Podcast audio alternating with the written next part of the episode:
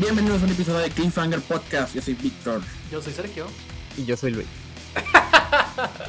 Qué anticipado. No, no supe si tenía que intervenir. Empezamos perfectamente, así es, así me gusta. Hola Luis, ¿cómo estás? Bastante bien, interrumpiendo la intro tan sagrada, discúlpenme. Desde tiempos inmemorables. No es tu primera vez en este podcast, es tu segunda vez, pero tu primera vez solo. Es correcto. Así es, necesitaba haber una interrupción de este estilo, entonces... Así es, así eh, es. ¿Cómo están todos ustedes? Pues bien. Este, con frío. Y con ganas de hacer el, pod- el podcast. Yo, yo me siento frío por dentro y por fuera. Qué profundo, yo lo sé, pero... Quiero de decir porque cuerpo y de corazón. Porque, exactamente, porque como, como gran seguidor de ustedes, quiero dar inicio al, al breve espacio en el cual comentamos lo que vimos durante la semana. Ándale, sí. Quiero decir que estoy frío por, por dentro porque No, no, recientemente lo vi va a la hacer, lo va a película hacer. de Nueva Orden.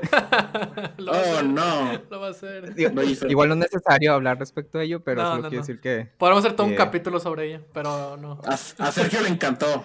O sea, que No, sí, definitivamente. no para hablar de la serie, de la película. De hecho. Pero- La, Ajá, la la película de la década.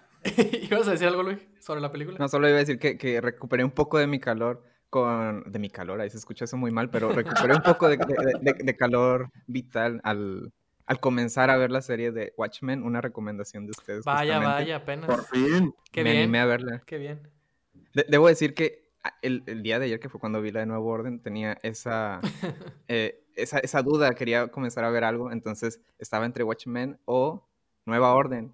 Y Mm, una cosa llevó a la otra, vi Nueva Orden, me dejó bastante helado y después eh, el día de hoy como que eh, puedo decir que, que me equilibré un poco mejor. De hecho, este clima es perfecto para ver películas. O sea, para estar todo el día viendo Sí. películas y así. Este, de hecho, yo también he estado viendo series de Netflix, curiosamente.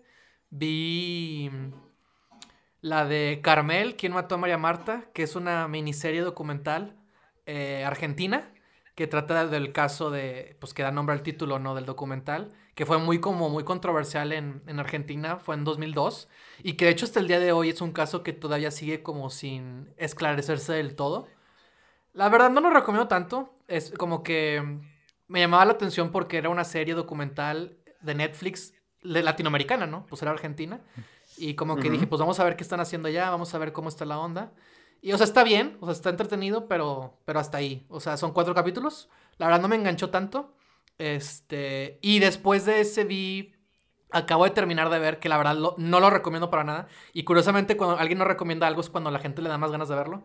Pero bueno, este, la de... Tiene el nombre bien raro, no sé por qué le pusieron así, pero la del caso de Elisa Lam, también original de Netflix, documental, que era una chica asiática que en, un elevador estaba comportándose muy extraño, que fue un video que se volvió viral. Yo me acuerdo muy bien de cuando se volvió viral ese video. Este, y me enteré que eh, iban a hacer una serie que se estrenó este miércoles, el, el 10 de febrero. Este, y estaba muy emocionado por eso, ¿no? Porque me acordaba del caso, porque recuerdo que también fue que, ¿qué está pasando? Este, dije, ah, pues van a hacer una, una- un, un documental, qué chido, ¿no? Entonces cuando me puse a verlo me di cuenta que, que era una serie. Yo pensé que iba a ser un documental de media hora, digo media hora, de 90 minutos, perdón. Este, y terminó siendo también otra miniserie de cuatro capítulos de una hora cada uno. Y la verdad, por lo mismo, no, no funciona en el formato de serie, no aporta mucho. Y luego, ah, tiene muchas cosas así que, no, no, que no tiene nada que ver. eh, Se me hizo muy aburrido, innecesariamente largo, no tenía por qué ser una serie. Y luego meten ahí la comunidad de youtubers que se obsesionaron con el caso. ¡Ah! no, lo, lo odié, o sea, o sea, no, no, no, este, no lo recomiendo para nada. Y, y quise terminar de verlo porque, pues, no me gusta dejar las cosas incompletas. Entonces hoy lo terminé, pero ya sabía para este punto que no me gustó. Digo, el último capítulo fue como que, ah, medio, medio se compuso un poco, pero no, no fue lo suficiente. Y he visto pocas películas, entre ellas Nueva Orden, que, que pues también es, es, es, o sea, me, me desahogué con Luis, por eso no, no tengo la necesidad de decir algo ahorita. Obviamente no me gustó, obviamente es problemática, sesgada y confirma todas las eh, red alerts, ¿no? Las alertas rojas que habían desatado el tráiler que se estrenó en su momento, ¿no? Este, no he visto tantas películas, pero he visto más serie, Netflix, y no, no con los mejores resultados. Tengo una pregunta respecto a eso, Sergio. La- de la serie documental sobre este, este último caso que mencionas. Sí. ¿El último capítulo sí aporta algo al caso? Más, o sea, al caso no, pero supongo que la estás viendo. Eh, Bueno, es que de hecho yo pensé que solo era una, un documental. Un largometraje, ¿no? También. Ajá, exactamente, Sí, claro. Debo decir que me quedé dormido para la mitad Sí. de lo que resta. Sí, sí, sí. Terminó y yo pensé que ya se había acabado, entonces por lo visto me quedan tres episodios. es la peor parte cuando le picas y te das cuenta que es una serie. Oh, no, ¿en qué me Este- he metido? No, pu- pues, o sea, el último capítulo a mí la verdad lo disfruté un poquito más porque el, el final del tercero, que es el de los youtubers, ¡oh! ¡ay, terrible! Este eh, termina de una termina con un cliffhanger ¿Qué es eso? este sobre algo que al menos yo no sabía, que es algo como que no de, de lo que mucha gente no como seguramente no tiene idea. Entonces lo padre es que el último capítulo entrevista a esa persona que tiene que ver con ese como otro detalle. Este, pero también, o sea, no, no- no trata de todo eso, ¿verdad? Y también como que ahí les dice a los youtubers de que mugres vatos, o sea, sí, sí, hace como un, sí como que lo- los, los pone en su lugar hasta cierto punto. Este, y termina de una manera como medio rara sobre lo que en verdad fue lo que pasó. O sea, sí hay, hay una sensación de conclusión, este, pero llega muy tarde, o sea, y después de todo lo que viste, o sea, como que sí, sí, no era necesario hacerle una serie, insisto. Este, sí lo disfruté más el- el último capítulo, a diferencia de los anteriores, pero es muy tarde para, a mi parecer. Digo, igual y será un tema para otra ocasión, pero algo que me ha llamado mucho la atención sobre eh, las series documentales, miniseries documentales, perdón, que, he Sí. visto en Netflix con esta temática como de, eh, re- De crímenes, ¿no? ajá, de crímenes, tienen, tienen, obviamente ya tienen un- como un formato Sí, sí. eh, definido, Sí, entonces sí, sí. eh, lo puedes percibir inmediatamente por los títulos iniciales Sí. y por la música. La, la- la música es más que evidente, o sea, te va, te va a llevar todo este, Incluso, todo este show. incluso el nombre mismo se me hace bien chafa. O sea, porque justamente apela a ese tipo de documentales, ¿no? Se llama eh, El Hotel Cecil, ¿no? Algo así. Crime Scene Ajá. in Hotel, in Hotel Cecil. Y luego el caso de Elisa Lam. Y cuando vi el título, fue cuando me di cuenta de que algo andaba mal. Porque el caso de Elisa Lam no, no trata, o sea, sí trata de eso, pero se siente más como un pretexto para hablar del hotel, porque el hotel es muy infame y tiene su re- mala reputación. Y pero también, o sea, no se trata del hotel, o sea, lo estamos viendo porque queremos ver qué onda con esto otro, ¿no? Entonces también por eso batallé viendo la serie. Y también otra cosa que noté, que es de los documentales de Netflix, que básicamente son muy parecidos a los documentales, pues, de televisión, ¿no? De History Channel o ese tipo de cosas que, es- que, Sí. que, que es así, que se hacen, ¿no?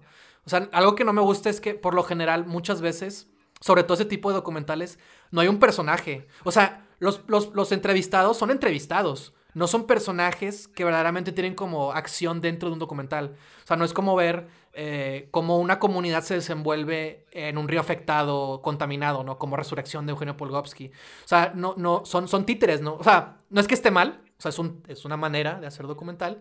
Pero me he dado cuenta que, que como todos son muy así, como que fácilmente pierden mi interés porque no estoy viendo personajes, estoy viendo entrevistados. Entonces están hablando de un caso y el caso es como lo, lo, lo atrapante, lo protagónico, el personaje, no tanto los que estamos viendo, ¿sabes? Entonces, y sobre todo con este documental se siente que está como muy disparatado, de que es la historia del hotel, es la historia de Elisa Lam, es la historia de, de otras cosas y por lo mismo el resultado como que no... Y de hecho Ron Howard lo produce, no sé si significa Sí, algo, pero yo creo que sí. No, no significa nada. este... Quiero, quisiera defenderlo solo al decir que al menos entrega cosas entretenidas. No necesariamente buenas, pero entretenidas. La mayoría del tiempo. Víctor, ¿tú quieres agregar algo más para terminar esta sección de qué has visto últimamente? Ah, nada interesante, películas que he visto. Eh, este, lo único nuevo o medio notable, y no para ti, Sergio, pero para el resto Oh. del mundo, es. Ah, ok. Sigo con WandaVision, ¿no? Este, cada Ah, yo semana. también. Ya, ¿Ah, ya, sí? ya, ya la estoy a la Oh. par. Sí, no te dije. ¿Qué te hizo hacer, eh, tomar esa decisión? Pues el, el spoiler del quinto capítulo. Te iba a preguntar justamente eso. Entonces, ¿qué, te, qué ha parecido hasta ahora? A ti, Sergio, que no he hablado contigo sobre nada de, de esto. Pues también ya le comenté a Luis justamente en estos días. Este. O sea, pues está bien, ¿no? Como todo lo Ajá. O sea, sigo insistiendo en que sí es lo más diferente que ha hecho el MCU. O ¿Sí? sea, pero en tono sigue siendo muy parecido. Y eso es lo que me sigue como disgustando. O sea, están metiendo ideas interesantes como lo del blip, que odio cómo le llamaron. Este, esta idea de, de que regrese la gente, ¿no? O sea, la, la gen- la gente de Sword, ¿no? Que está ahí. Este, o sea, esa historia de ella es para una película, o sea, es para como, es, es para explorar las propias ramificaciones, ¿no? Pero aquí siempre todas esas, esas historias que, que le dan matices al, a la MCU siempre quedan como muy diluidas. Este, eso me pareció interesante, ¿no? Y también cómo, cómo meten a Wanda, o sea, Wanda sí, tiene, sí sabe lo que está haciendo, que eso me llamó mucho la atención porque Al parecer, mis referencias principales de WandaVision desde antes de que estrenara era House of M y el nuevo arco de Vision eh, que te conté. De hecho, te- contigo platiqué de eso, ¿no? De que, de, de que Vision está en, una, eh, está en la suburbia con su familia, que también son Visions. sí. Este. Y, y, tocó ahí un tema de que ellos se sienten como excluidos porque son visiones. Y, y quieren intentar vivir una vida normal, pero pues no pueden porque pues son visiones, este, son androides, ¿no? O lo que sea que sea.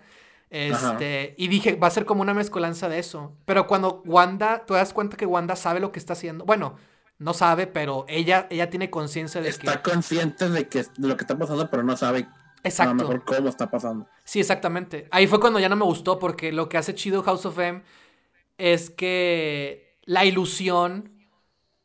O sea, como... Bueno, no sé, no me quiero como meter tanto en, en hablar de eso porque también estamos como usando mucho tiempo, pero... O sea, hay cosas... O sea, como que están planteando como una visión medio villanesca de, de, de Wanda. O sea, medio porque lo que está haciendo pues tiene connotaciones este, peligrosas, ¿no? Porque es, es en contra de la voluntad de la mayoría de los que están ahí, pues de todos, ¿no? Incluso de visión. Tiene un- todo un pueblo secuestrado. Exactamente. O sea, eso me parece una idea interesante también como que, que nunca hemos como medio visto.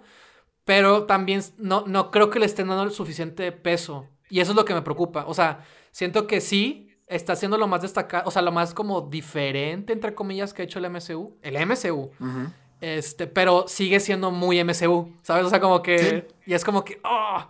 O sea, está entretenida y me da curiosidad cómo van a terminar. Eh, espero que... Pues no sé qué esperar, sinceramente.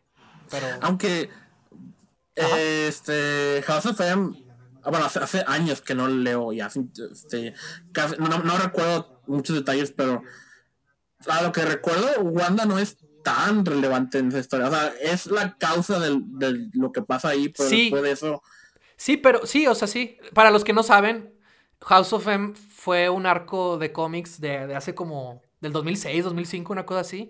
Que justo cuando los Vengadores se desunen, se, se dividen, justamente por un incidente de la Bruja Escarlata, que es esta Wanda, ¿no? Ujú. Wanda Maximoff. Este, que justamente tiene como una crisis nerviosa porque pierde a Visión, justamente, jus- creo que Visión muere, una cosa así. Este, y entra en una crisis nerviosa y como sus poderes son manipular la realidad, este, empieza como a ver como un, un, un- Empiezan a ocurrir cosas en la mansión de los Vengadores, porque sí, antes vivían en una mansión. Este, y es lo que Ah. crea, es lo que crea que, que se dividen los Vengadores, ¿no? Ocurre como hay un incidente entre ellos mismos, y es lo que incita a que ocurra el evento llamado House of M, en el que la bruja escarlata, eh, con sus, en uso de sus poderes, eh, crea un mundo en el que todos son, tienen su final feliz, por así decirlo. Todos tienen como la vida que siempre han querido tener.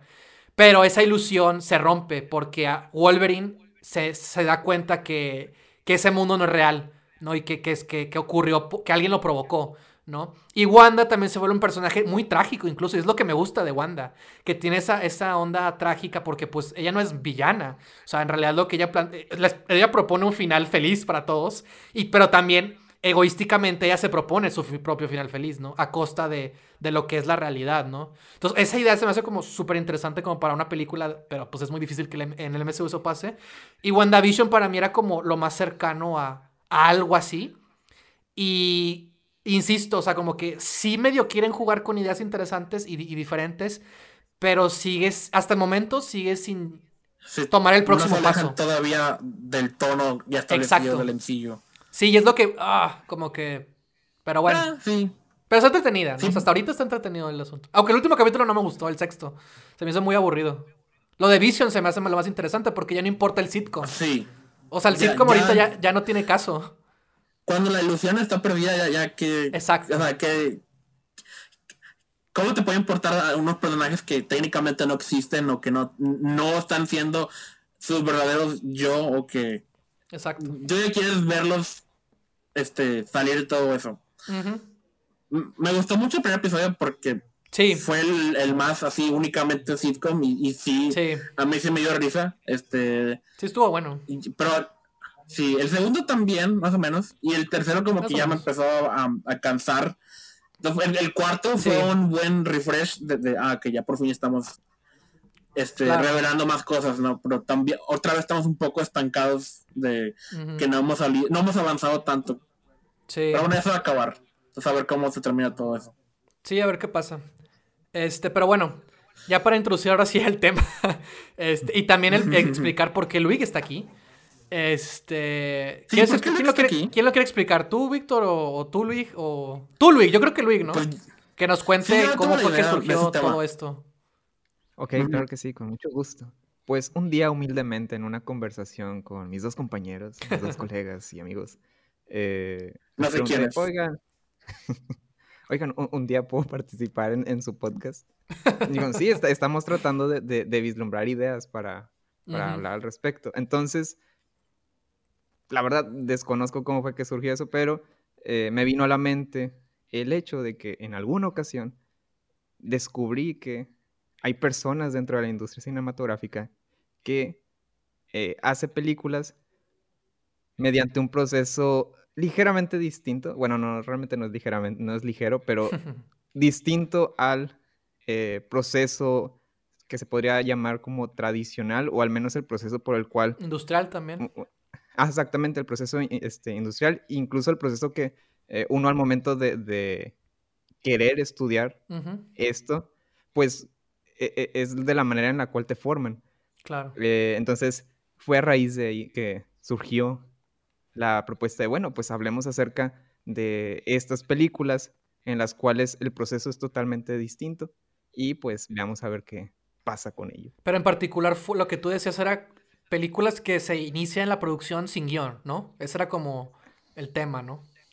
Principalmente así es. Ok. Eh, como tal, pues, eh, bueno, así como una breve historia al respecto. En un, un sábado por la mañana estaba viendo un canal de YouTube llamado Corridor Crew, que se volvió famoso recientemente por eh, unos videos que suben semanalmente en el cual eh, ellos que son creadores este, audiovisuales, específicamente de efectos especiales, reaccionaban a, a, este, clips de efectos especiales y pues obviamente brindaban eh, información respecto a cómo se pudieron haber llevado a cabo tal, tal cosa, ¿no?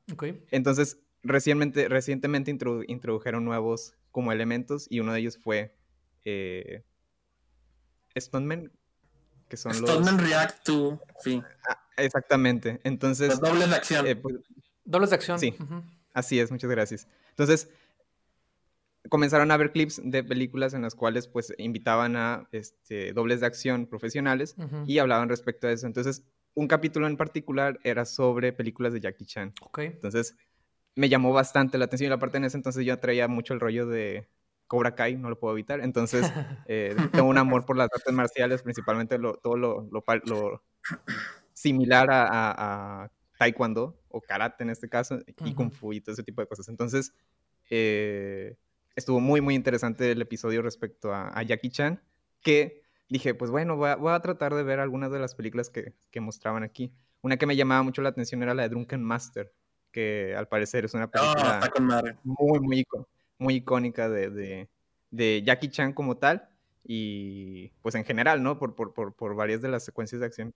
Que de ahí pues sale, este, vaya, se podría decir que eh, en esa película se pule de, de alguna manera el estilo de acción que maneja Jackie Chan para la, la mayoría de sus películas a partir de ese momento. Ya desde antes ya lo había hecho, pero en esta de alguna manera eh, se podría decir que es su eh, gran hotel Budapest, en, en este, por decirlo de alguna forma, ¿no? Ah, y bueno, a raíz de eso dije, tengo que descubrir más sobre, sobre, sobre Jackie Chan porque como que me estaba enamorando nuevamente de él.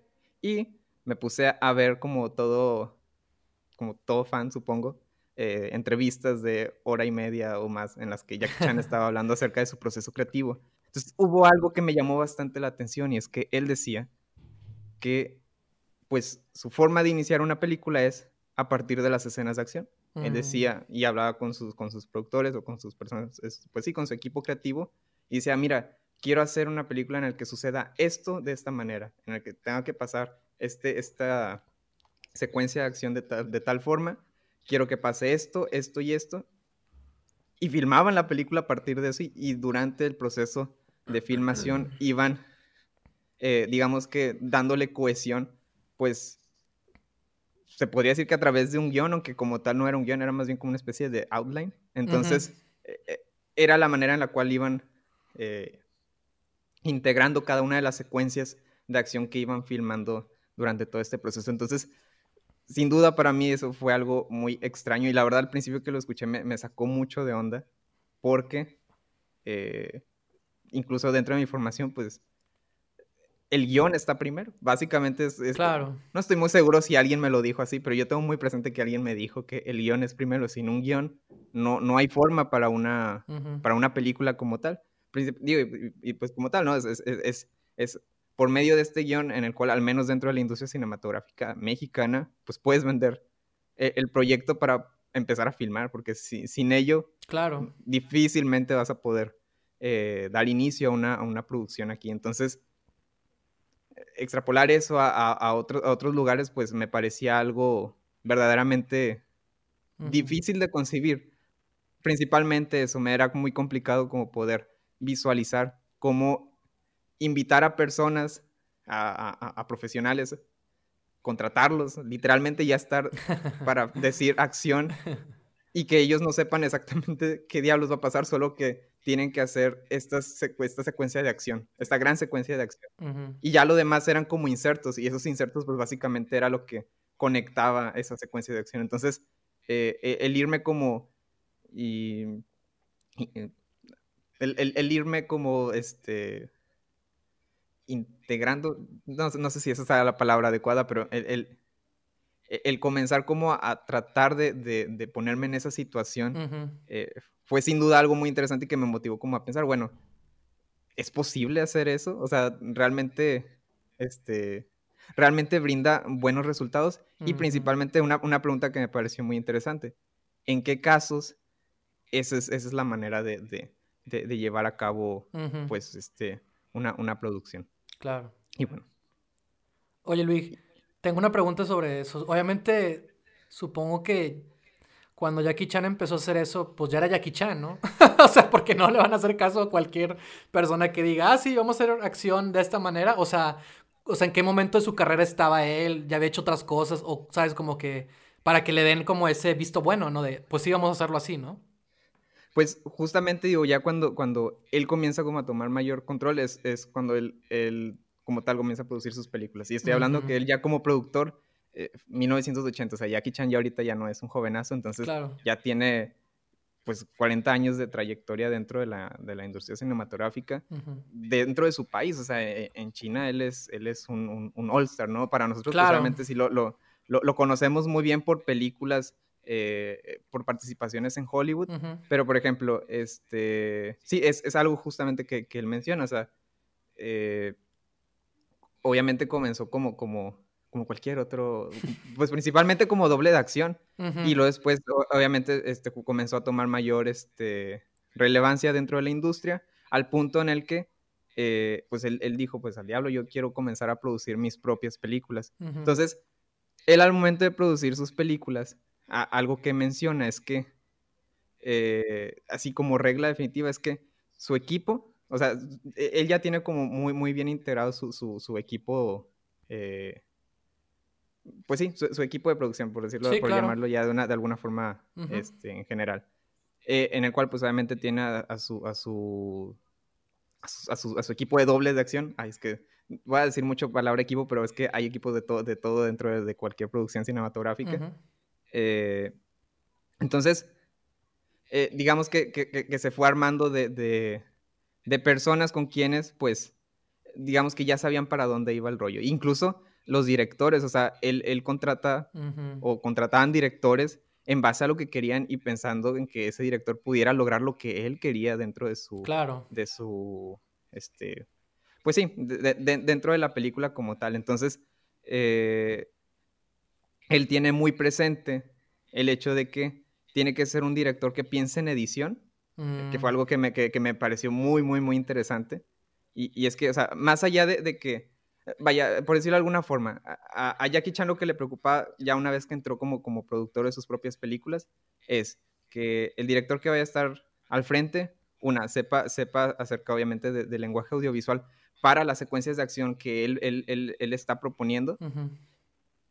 Y que tenga en mente el montaje, porque incluso él como productor y como actor y Ujú. como, como coordinador de, de- de todas estas este, secuencias de acción, pues él tiene muy presente incluso el montaje que él, que, que- que- Claro. que él quiere que, que se lleve a cabo dentro de la, de la, de la misma historia. Entonces, eh, básicamente tiene control total sobre la, Ujú. la, la película. O sea, realmente me, me atrevo a decir que es más o menos como un Kevin, un Kevin Feige, creo, Ujú. este, en, en- en sus propias, este, pues sí, en, en sus propias este, producciones. Sí.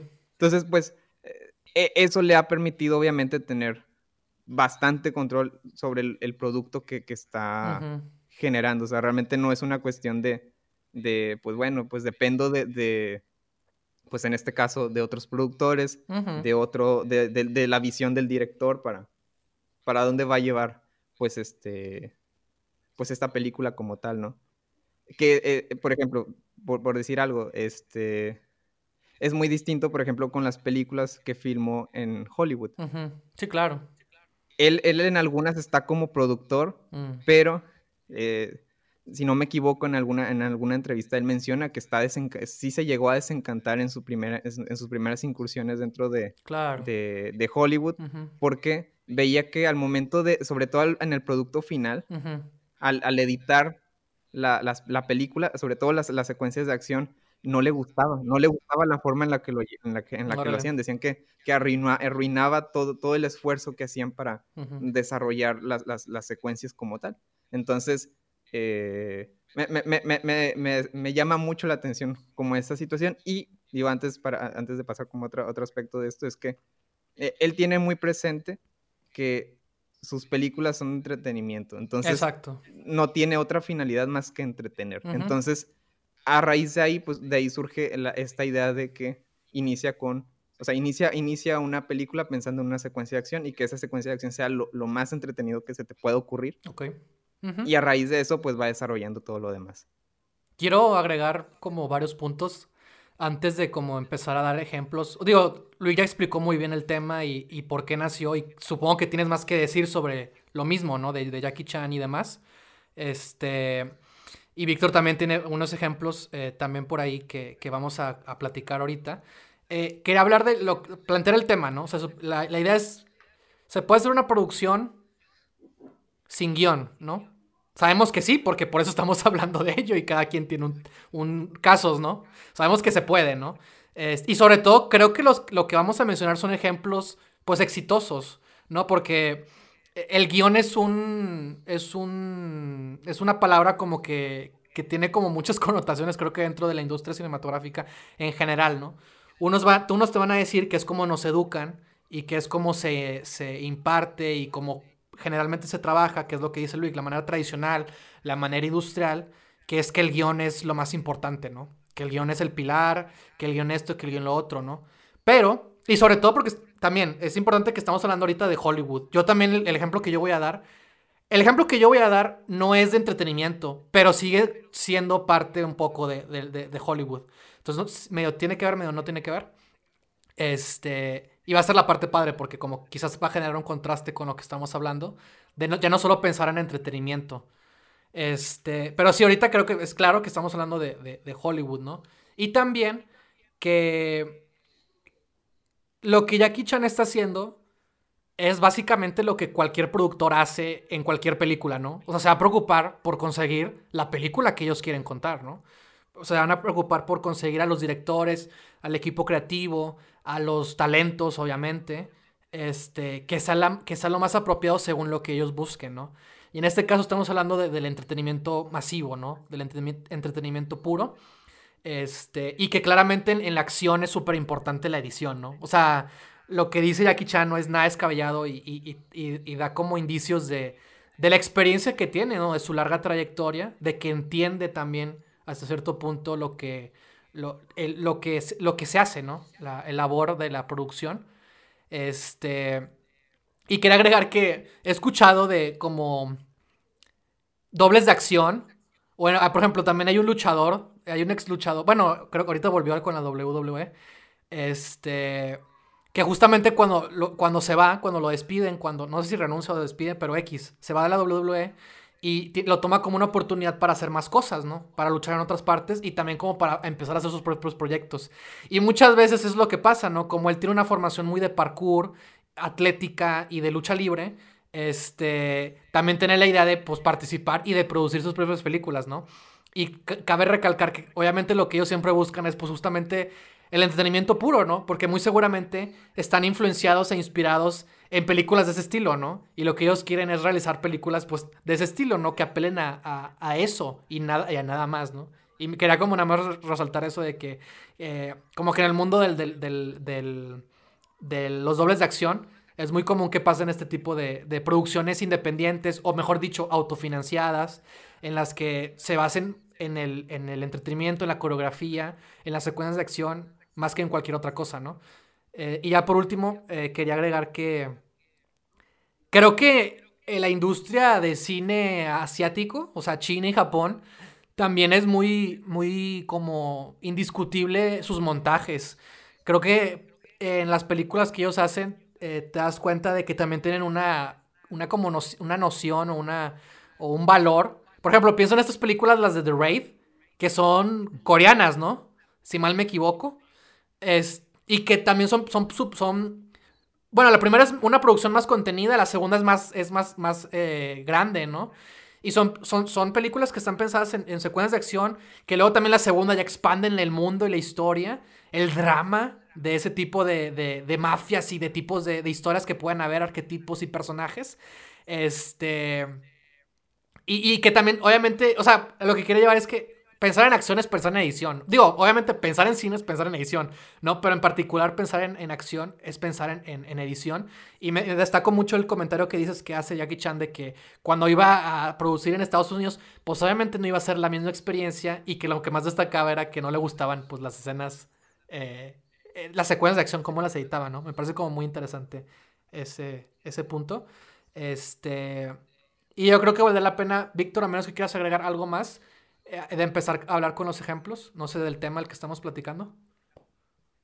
Bueno, nomás quiero así también una nota de lo que acaban de comentar ustedes dos sobre Jackie Chan, de que sí, este, se nota mucho la diferencia entre las escenas de acción que Jackie Chan hace en su país natal contra las que hizo en Hollywood. Este, la calidad de las de, en China superan muchísimo este, las de las que hizo en Hollywood. Y, y, también me he puesto a ver este entrevistas con Jackie Chan, no por esta podcast, sino por diversión, porque amo a Jackie Chan. Es, mi ídolo desde que tengo memoria, este, todas sus películas. Este, obviamente también lo conocí con películas americanas, pero luego ya empiezas a expandir, ¿no? Otras cosas que ha hecho. Y, esta tuvo una serie animada, ¿no? sí. es, es verdad. Ajá, y, y una de las cosas que por las cuales esas películas logran tener mejor, mejor secuencias de acción es que aparte de que tienen, de que su máxima prioridad, la principal atracción de esas películas es la coreografía, ¿no? Las peleas, este, que es a, lo que le apuntan todos sus recursos, es, la base de, la historia, ¿no? Que inventan alrededor de esas peleas. Claro. Es el hecho, es, el hecho de que no es que tengan mejores dobles o mejores coreógrafos allá, sino que allá tienen muchísima más paciencia para grabar estas escenas. Eh, mm. se toman su, tiempo y, lo hacen muchísimas más tomas de las que hacen aquí. acá todo en este continente, todo lo, queremos resolver con en la edición, ¿no? Este, todo lo que no sirvió, ahí lo, lo mejoramos. Y en, al menos lo que he escuchado de Jackie Chan y, Bruce Lee y todas estas personas este, que se dedican a ese estilo de películas, es, es de, de que no salen del set hasta que sale una escena, o hasta que sale la, toma que ellos quieren, y, y sí, está bien intenso, ¿no? Y este, tampoco es secreto que hay muchas personas que han odiado trabajar con Jackie Chan por lo mismo, por lo perfeccionista que es, claro. pero el, el resultado es más que evidente de, la calidad. Este, y aquí casi no manejamos eso. La, razón por la cual editamos aquí como editamos las escenas de acción es porque sabemos que de otro modo, si mantenemos la toma abierta, no se va a ver tan bien, o se va a perder la magia porque se va a notar más coreografiado, ¿no? Y son los cortes rápidos lo, que el medio lo disfrazan, pero también es lo que hace menos disfrutable o entendamos menos la coreografía o, los espacios en los que están. Y esa es la, es la principal diferencia. No, no, tanto el presupuesto, sino el, tiempo que invierte. Que bueno, obviamente este, infiere en el presupuesto, ¿no? Pero es... Claro. Eso es lo, lo, lo eso es la magia de esas películas, ¿no? Y, y por eso salen como salen. Este, pues Luis, ¿te gustaría empezar con hablar de un caso en concreto sobre Jackie Chan o, seguir continuando con lo que estabas diciendo anteriormente? Sí, claro. Este, bueno, pues es que en general, eh, básicamente todas las películas que ha producido entran dentro del mismo sí, sí, sí. Eh, esquema de, trabajo. Eh, digo, como tal, pues creo, creo más bien que puedo añadir un poco a, lo mencionado anteriormente, y es que, digo, a, todos como, como, escuchas, vale la pena el, plantearnos esta, este, la, situación como tal. la, ventaja de tener un guion a la mano es que al momento de estar realizando la preproducción, en teoría, te facilita el poder eh, visualizar y prever pues, los costes de la, de la, misma producción.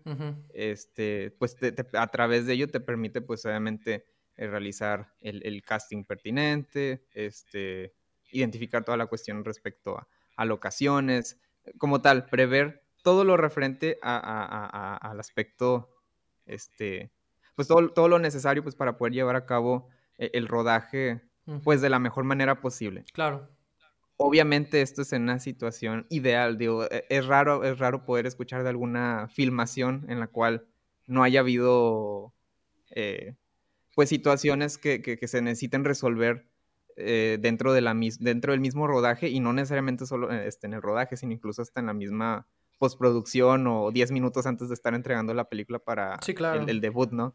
Eh, hablo de Cats. Este, entonces, ahora pensemos de esta forma. No tenemos un guion a la mano. Simplemente yo como una persona que a lo mejor pensando, este, refiriéndonos nuevamente al caso de Jackie Chan, pues soy alguien que eh, mi área de este, mi área de conocimiento, lo que más se me da, pues es, es, justamente la, coreografía de, este, de, pues, pues sí, de, artes marciales, pues, o sea, de, realizar, eh, de, poder visualizar secuencias de acción en situaciones en particular. Entonces, pues, simplemente se me ocurrió, estaría bien genial tener una, una persecución de unos ladrones con unos policías en un centro comercial, en el que quiero que eh, tal persona tenga que hacer estas piruetas brincando de un segundo piso hacia mejor un elevador o, o, que tengamos que correr durante este por todo este pasillo y mientras esté haciendo eso pues llegan todas estas personas y se van a dar estos madrazos de esta forma en particular. Esta es mi idea inicial. Simplemente me imaginé una secuencia en la cual hay un policía o varios policías y pues están tratando de capturar a unos ladrones. Ok, ahora a partir de ahí yo quiero desarrollar todo lo que sigue para una película de, ¿qué, te, podremos decir? ¿Una hora y media hora de y media? película? Mejor. Ajá, una, una hora y media de película.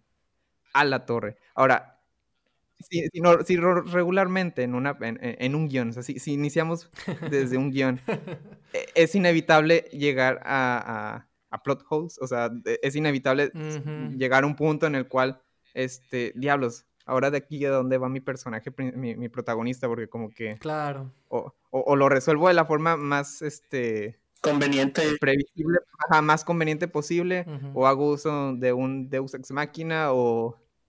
Y, pues obviamente, digo, alguien que realmente quiere hacer bien su trabajo, pues obviamente busca y procura evitar llegar a esos, a esos extremos, ¿no? Ujú. Pero vaya, incluso el, proceso de, de- de escritura de un guion es, es un proceso largo. o sea, Claro. eh, ya, ya en algún punto Sergio les, les, les compartirá eh, el- el- lo, lo que conlleva un proceso como, como, como este, o sea, eh, eh, proceso de reescritura, eh, incluso dentro del mismo rodaje es inevitable que, que tenga que haber Ujú. este, reescritura del mismo guion porque este, a lo mejor tal situación que te habías imaginado de, de una forma particular o incluso si tú no eres el director, el director llega y trae otra, otra, este, quiere complementar tu visión con otra o simplemente Sí. desechar tu visión y hacer algo totalmente distinto con el material base que tú le estás brindando. Entonces, eh, imagínense, o sea, te- te- tener tan, también tantas cabezas dentro de una producción, pues, por un lado, puede favorecer a que complementas visiones y terminas generando algo a lo mejor mucho más valioso de lo que empezó,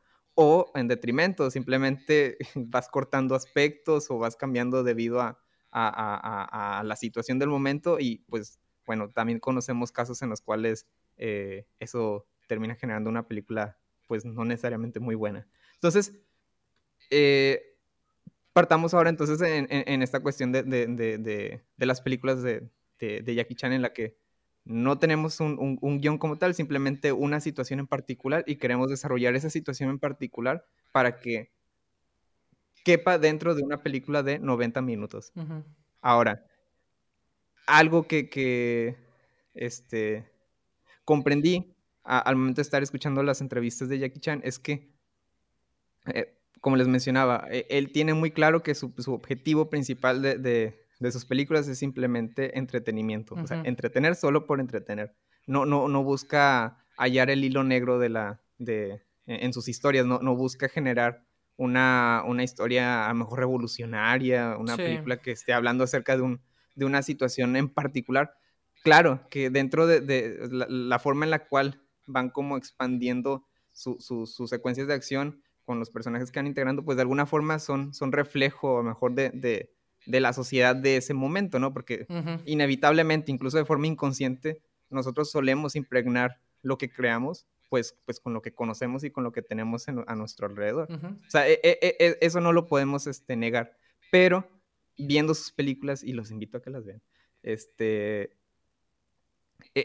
es, es muy sencillo identificar, identificar que son películas, pues de hecho con una, una, una narrativa bastante, bastante simple. Bueno, no simple, bastante sencilla en realidad. O sea, eh, tienes tu- un protagonista que tiene ciertas características que muy bien podríamos decir que todos sus personajes de Jackie Chan, pues en realidad son Jackie Chan. Claro. O sea, realmente no es como que eh, tenga un personaje en particular distinto. Eh, tiene a su sidekick, tiene pues obviamente a, a, pues a, a la chica que a lo mejor va a ser pues su, su interés amoroso, que normalmente no suelen tener mucha relevancia, pero está ahí. Sí. Este, y pues tienes a, a lo mejor a la banda de, de villanos Claro. que tienen, una, que tienen una, una situación en particular y que pues por situaciones del destino el personaje Jackie Chan pues le toca estar en medio de la situación. De hecho, generalmente maneja como esa misma fórmula. Entonces, ha sido una fórmula que ha desarrollado a lo largo de toda su filmografía Ujú. vaya, me- refiriéndome a las películas que él mismo ha, este, ha producido y ha, tener, ha- y ha tenido un mayor control creativo, ¿no? Claro. Entonces, eso le ha permitido, pues vaya, generar una fórmula ganadora, por decirlo de alguna forma, ¿no? Entonces, eh, por ese motivo, pues eh, sus películas son como son y por ese motivo, como, como mencionó Víctor, eh, pues como tienen el enfoque principalmente en la secuencia de acción, pues saben que su presupuesto Exacto. va dirigido a, a esas secuencias de acción, a llevarlas a cabo y a poderlas desarrollar.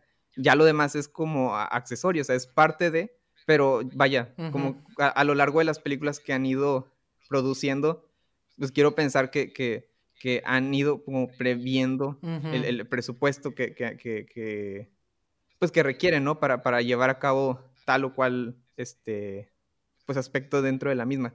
A lo que quiero llegar con esto es que, sin duda, yo quiero pensar, me imagino que la primera película en la que se animaron a llevar a cabo este proceso, o sea, de, de, Ujú. de pensemos a, a partir de secuencia de acción, pues de seguro que fue todo un reto, o sea, definitivamente no fue algo Ujú. eh, sencillo de, de- de- de llevar a cabo y tampoco quiero, tampoco voy a simplificar y decir que entonces ya todas las demás pues fue Sí, sí, sí. fácil, Vale. pero, Ujú.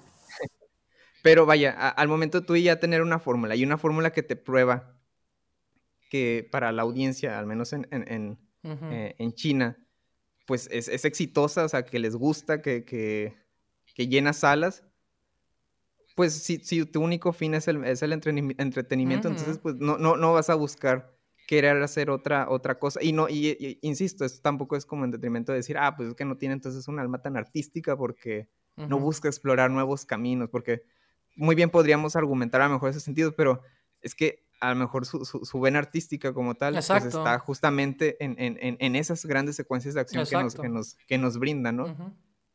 Y pues sí, digo, como tal, eh, eh, es un muy buen ejercicio como plantearnos dentro de esa situación, porque eh, así como hay películas que pueden surgir de aspectos o de momentos del proceso que normalmente no son los, los formales o los idóneos, como mencionamos, a partir de un guion, en este caso partes ya desde las secuencias de acción.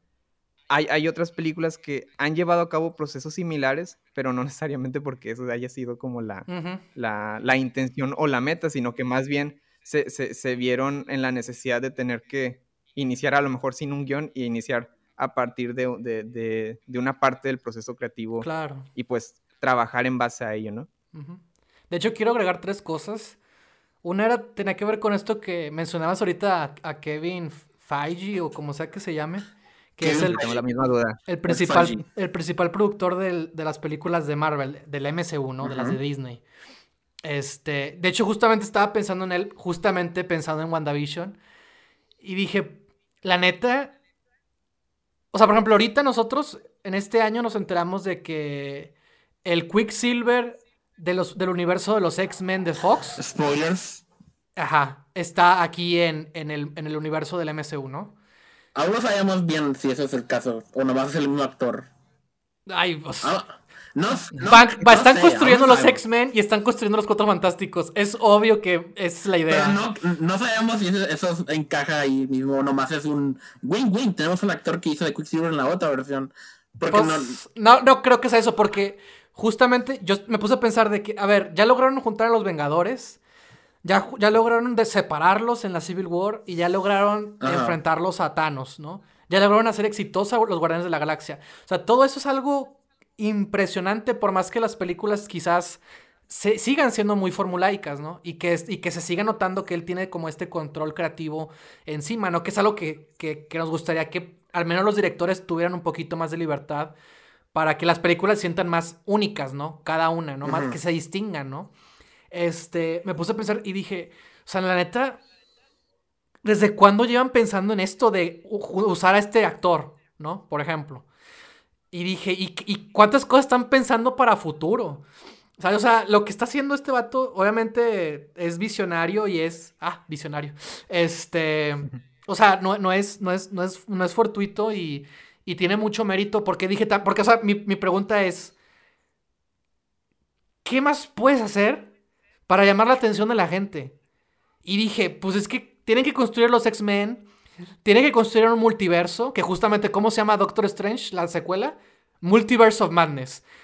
¿Qué, se está diciendo ahorita rumorando? Que van a traer a, Andrew Garfield y que a Tobey Maguire y que al Doc Ock de Alfred Molina, de Sam Raimi. Sam Raimi ya, ya está dirigiendo eh, Doctor Strange 2. Y dije, o sea, ¿qué haces? Pues tienes que juntar, meterle todavía más onda, ¿no? Y dije, pues van a construir multiverso y, esa es la idea, porque ¿cómo emociono a la gente con lo que tengo ahorita? ¿no? O sea, ¿cómo puedo hacer que se emocionen todavía más? Y yo siento que es el, parámetro que están haciendo. Y me parece algo súper, o sea, de que no manches, o sea, o sea, la cantidad de cosas que están pensando en este momento, que ya están planificando, que ya están como teniendo ideas, se me hace como impresionante. Y, y, le quiero dar su mérito, ¿no? Digo, por más que le tire y le voy a seguir tirando, también tiene su mérito, ¿no? Lo que hace. Y que es... Claro. Vuelvo, vuelvo a lo mismo, o sea, es lo que hace un productor. O sea, alguien como él que tiene todo ese poder, porque las películas son exitosas, son las más populares que hay ahorita en la actualidad, y que justamente su fin es el entretenimiento. Pues Jackie, Jackie Chan está haciendo justamente lo mismo desde su labor. Y obviamente lo que tú dijiste es clave. O sea, concentran toda su atención en las secuencias de acción. En este, en este podcast hemos hablado muchas veces del valor del guion, de la importancia del guion, de maneras de hacer guion y demás. Pero también comprendemos que es una parte, ¿no? O sea, que no es el todo, que hay otras maneras de... Y cada vez que podemos, pues nos gustaría hablar de esas cosas. Y por eso recibimos con, con mucho gusto hablar de este tema. Y justamente yo también iba a, iba a hablar de eso, de Luis, de que, pues muy seguramente para este punto, así como este Kevin Feige tiene eh, su fórmula para el MCU, pues este Jackie Chan ya se, ya se la sabe, ¿no? De cómo hacerle para ir resolviendo las cosas. Y también, por ejemplo, hay películas de acción en las que los actores, pues son... Los personajes son los actores, ¿no? O sea, que, que también, o sea, son películas que... O sea, no es por desmeritar, porque no es el caso y no es lo que quiero hacer, pero que justamente su fin es otro y buscan como cumplir con, con, la, con lo mínimo, por así decirlo, con lo básico, ¿no? Para que pueda tener una reacción la audiencia y se pueda dejar llevar y sobre todo sorprender en los momentos de acción, que es lo que uno está esperando, ¿no? Este, me gustaría, si les parece bien, yo dar como mi ejemplo de algo como del otro extremo, este, de, de, de película. Iba a comentarles que, este no es el ejemplo que voy a hablar, pero Víctor y yo descubrimos que Sunset Boulevard, que es este clásico de Billy Wilder, es una de esas películas que se empezó sin un guion terminado. Y eh, nos pareció como muy curioso porque la película trata justamente de un guionista y trata justamente de Hollywood y trata justamente de... de ah, es como un choque, ¿no? De, de, de, épocas, ¿no? Habla del Hollywood clásico y de lo que, está, lo que estaba haciendo en ese momento, de la decadencia de las estrellas de cine, ¿no? Es una película buenísima que si no han visto tienen que ver. Es, de hecho, tengo muchas ganas de verla bueno. por lo mismo. Yo también. Este, y lo que quería agregar es que, de hecho, muchos dicen que, bueno, no muchos, o sea, fue, fue una como cosa que encontré por ahí, no sé qué tan cierta sea, ¿verdad? De que quizás incluso no era cierto que empezaron la película sin el guion, pero que fue como lo que dijeron que estaba pasando, porque como la película era muy de Hollywood, de criticar a Hollywood, de hablar de las maneras del, de, pues sí, cuestionar lo que se estaba haciendo, como que según esto se fueron por la finta de que, no, pues en realidad no sabemos lo que estamos haciendo para pelear esas peleas en la edición y no, no, durante el rodaje, porque muy seguramente iban a enfrentarse como con ese choque de visiones, porque pues ya saben cómo es Hollywood, ¿no? Este, y también, y sea cierto o no, este, porque también la, versión de que no hayan empezado la, la, película sin un guion terminado también es muy sorprendente porque la película es buenísima. Y, uno se preguntan si es el caso, que es lo que Luke plantea, o sea, ¿cómo diablo lo hace? O sea, ¿cómo, cómo, cómo es posible llegar a ese punto? Y luego deja tú en, ese, en, este sistema de Hollywood que es muy estricto, que como dice Víctor, tiene tiempos, o sea, que tiene presupuestos y, y no puedes como sobresaltarte de, no puedes pasarte de, que, tiene, que tienes creatividad, pero también hasta cierto punto del productor. Entonces, lo que yo quería proponer con mi ejemplo es que me di cuenta que la última película de David Lynch se empezó sin un guion. Y David Lynch es lo opuesto al cine de entretenimiento. Es un cine demandante, es un cine 100% de autor, es un cine experimental. Y deja tú eso, es un cine surreal. ¿Cómo diablos haces un guion surreal? ¿Cómo, no, ¿Cómo diablos haces una película surreal eh, sin guion? Uno diría, pues tiene sentido, porque sus películas no tienen sentido y pues nada más se pusieron a grabar ahí un montón de, de cosas, ¿no? Pero la razón por la que quería destacar David Lynch es porque también recientemente vi un video que hablaba de, de, la, de la última temporada de Twin Peaks. Este, y hablaban justamente de cómo, para los que no saben, Twin Peaks es una de las series más como populares en su momento en los noventas, este, que justamente como revolucionó cómo se estaba haciendo la televisión y al mismo tiempo influenció a muchísimos directores y futuros creadores de series y a muchísimas series este, eh, por el concepto que estaba manejando en su momento, ¿no? David Lynch era conocido como director de películas surreales, este, por El Hombre Elefante, ya había sido nominado también al Oscar por esa misma película, ya tenía cierta trayectoria y también tenía fracasos, ¿no? Porque también David Lynch, como es un autor, como es un 100% autor, para él es muy importante la visión creativa. Que es lo que estamos hablando ahorita, ¿no? La importancia del guion, pues, ¿no? La importancia de, de, de, tenerle paciencia y, el control que tú quieres a la visión que tienes y que quieres como plantear en tu película. Entonces cuando hace Twin Peaks justamente ocurre lo mismo, tiene problemas con la cadena de televisión. Pero lo que, lo que incluso llevaron a que la segunda temporada sí se pudiera terminar, pero que no hubiera una renovación para una tercera. Y 25 años después, en el 2017, se estrena lo que debió haber sido o lo que pudo haber sido una continuación a esa serie. Y hablo, hago todo este contexto porque justo el video que yo estaba viendo y la razón por la que quise hablar de David Lynch con su última película, es que el método de trabajo y de pensamiento, su método creativo es muy particular. Y cuando tú estás viendo la nueva serie, después de tantos años de no, de no haber visto nada, porque su última película fue en el 2006 y estamos hablando que la, la, tercera temporada de Twin Peaks se estrenó en 2017. O sea, es un largo eh, tiempo de ausencia, entre comillas, porque siguió siendo cortometrajes y otras cosas.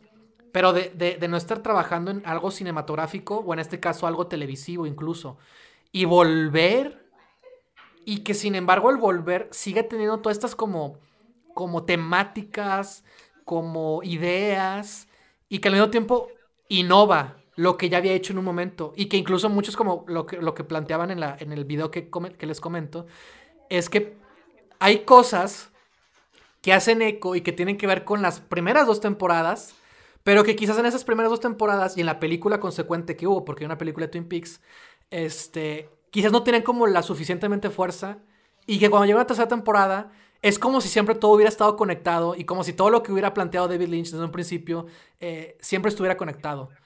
Y no es que sí haya sido así, sino que la manera en la que él trabaja se presta para que pueda como retomar o expandir cosas que ya había planteado en, un momento anterior. La película de la que yo quiero hablar es la de Inland Empire, este, que, se, que, fue, que se estrenó en 2006 con esta Laura Dern y que me llamó mucho la atención porque justamente al ser su última película es quizás la película más difícil de entender de todas las que ha hecho. Y, para decir eso es, es, es, o sea, no es cualquier cosa, ¿no? Pero también es muy interesante esta última película porque las últimas tres películas que hizo justamente se sienten como una trilogía. O sea, no son, no es una trilogía como tal, pero tocan temas de Hollywood, del cine, de la, del ser actor, del, del, es lo real en el mundo, de la fantasía que plantea Hollywood, que plantean los, los actores, que plantea el cine contra la vida real, ¿no? Contra la aspereza que puede ser la, realidad. Y, y Inland Empire es la que se va al extremo opuesto de que no sabes qué diablos está pasando. Que bueno, siempre dices eso, ¿verdad? Pero en ese caso en particular no tienes idea de lo que está pasando, incluso cuando crees que sí. Y me llama mucho la atención de cómo diablos alguien como David Lynch hace algo así. Y justamente lo que él dice es que él, él, justamente financió la película. Él justamente fue el principal productor de esa película. Lo cual le daba el absoluto control creativo para hacer lo que sea que él quisiera. ¿No? Y que pues justamente se ve reflejado en la película.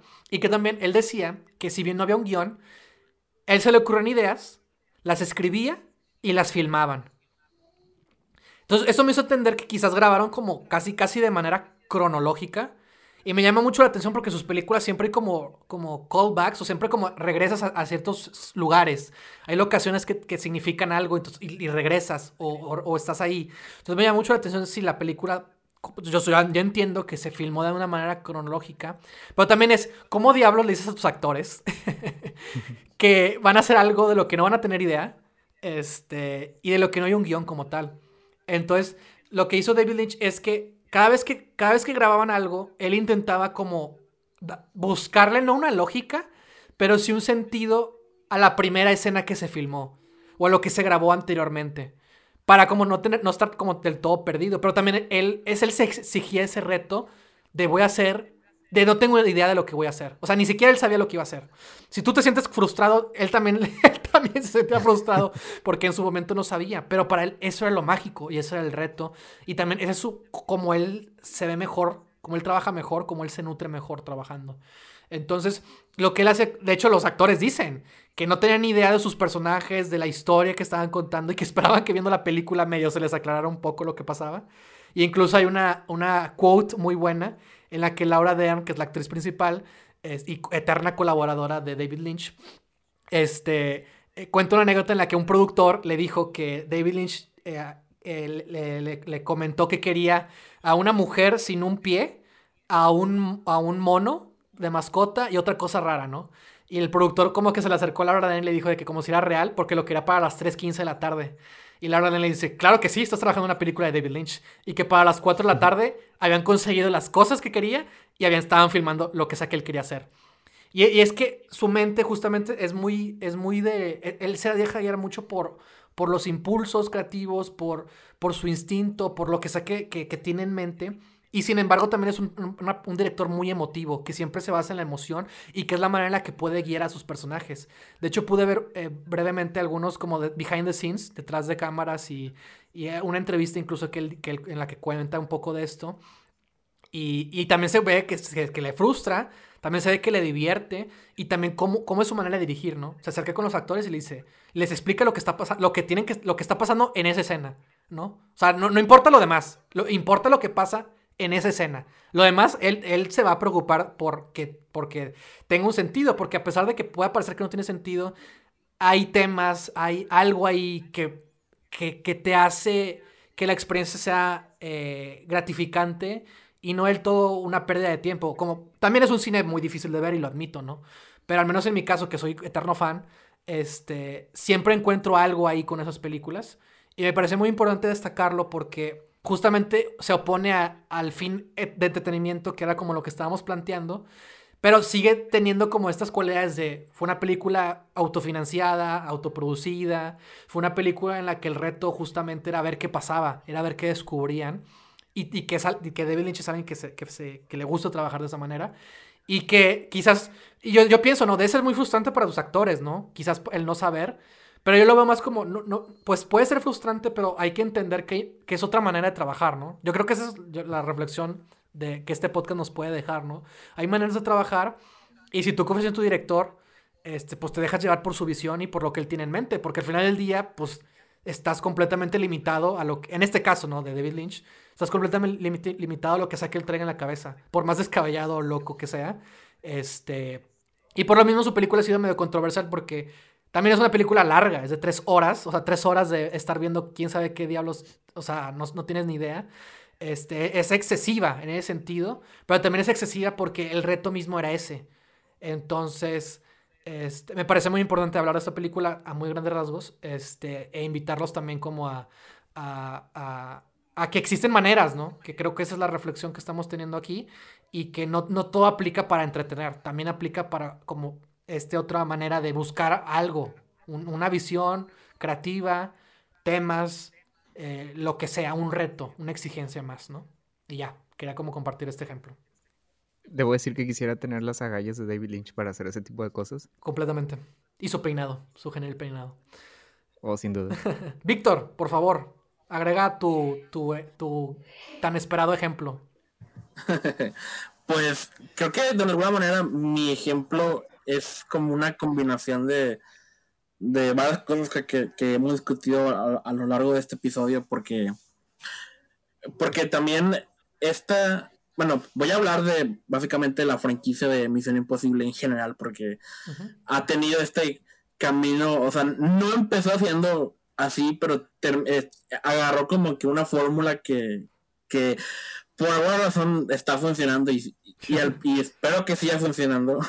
Este, porque sí, este, las películas de Misión Imposible, bueno, una breve historia más o menos de que las primeras tres o dos y media fueron más como el estilo clásico de hacer películas, ¿no? El, el, guion y, producción y postproducción es más o menos lo que uno podría esperar de una, de una película así, ¿no? Eh, obviamente cada producción tiene sus dificultades y etcétera, etcétera, pero en general es, eh, siguieron el, el, camino que la mayoría de las películas siguen, ¿no? Pero fue, yo, yo creo que la manera en la que las, se hacen las películas de Misión Imposible ahora empezó, empezó a la mitad de la producción de la cuarta película que es Ghost Protocol, dirigida por Brad Beard, de quien a ver, probablemente hablaremos muy pronto. este, pero e, esta producción en particular, Ghost Protocol, tuvo muchos problemas. Este, y fueron esas películas en las que a la mitad de la producción este, contrataron gente para colaborar y ayudar con el guion y reescribirlo básicamente o varias cosas, reestructurarlo. Y pues una de las personas y creo que la persona que hizo más cambios al guion fue eh, Christopher McQuarrie. Ok. Y pues, este. El, la, película iba a ser no muy, no, drásticamente diferente, pero sí tienen, tienen muchas diferencias importantísimas con el producto final. Este, cambiaron toda la backstory del personaje de Jeremy Renner y sus motivaciones y, y, lo que le pasó a, a la esposa de, de Ethan Hunt eh, de Misión Imposible 3, ¿no? Este, la, empezaron a hacer la película con la idea de que, de que la esposa de Ethan en la película anterior había muerto entre las dos películas, ¿no? Y, para cuando empezaba esta ya, estaba muerta, ¿no? Y, y, la backstory de, del personaje de Jeremy Renner era de que, pues, él era un agente de campo antes, ¿no? Y, por un accidente que tuvo en una misión en la que por él dudar de jalar el gatillo una vez o, un momento así de, duda fue, el causante de las muertes de otros agentes, ¿no? Y, por eso lo habían este, puesto en un trabajo de oficina, ¿no? Este, que básicamente es otra backstory, pero deja el personaje más o menos en el mismo lugar en el que la película terminada nos muestra, ¿no? De que, de que em, empezamos sin saber este, que, que él la arma en, en, una misión así muy riesgosa, ¿no? En la que tiene que ser un hombre de acción, ¿no? Este, y lo que Christopher McQuarrie, este, este, cambió cuando entró a la producción es y, y, y, fue a petición de, de, de, Tom Cruise y otros productores que no estaban tan satisfechos con cómo iba yendo la película. Este, él y a muchas personas no les gustaba la idea de que un personaje que era un personaje principal de la película anterior fuera matado fuera de pantalla, no para la siguiente película. Es como, y es el ejemplo que todo el mundo dice de por qué no les gusta Alien 3, ¿no? De que claro. una, una película de Alien este, se enfoca casi exclusivamente en rescatar a una niña, Newt, no, no para que la siguiente película empiece y ya está muerta, ¿no? y pasó fuera de pantalla, ¿no? Y, y todo lo que te importó de la película anterior ya no existe. Y de aquí fue, era más o menos igual. Y, y básicamente los, los, cambios que se hicieron fueron para unir tanto la backstory de, de, de Jeremy Renner con lo de lo que pasó con la esposa de Ethan, Ethan, que es Tom Cruise, para que él tuviera que ver con con lo que supuestamente había pasado con la esposa, no más para revelar al final de que no, sí sigue vivo realmente y que no, nomás es, la, habían, la habían puesto en otra vida, ¿no? Con otra identidad para que sobreviva, ¿no? Y, todo eso, ¿no? Que es un final mejor para ese personaje y, en general para que no sean tan gachos con, con, eh, con tanto la actriz como el personaje, ¿no? Y, todo eso, ¿no?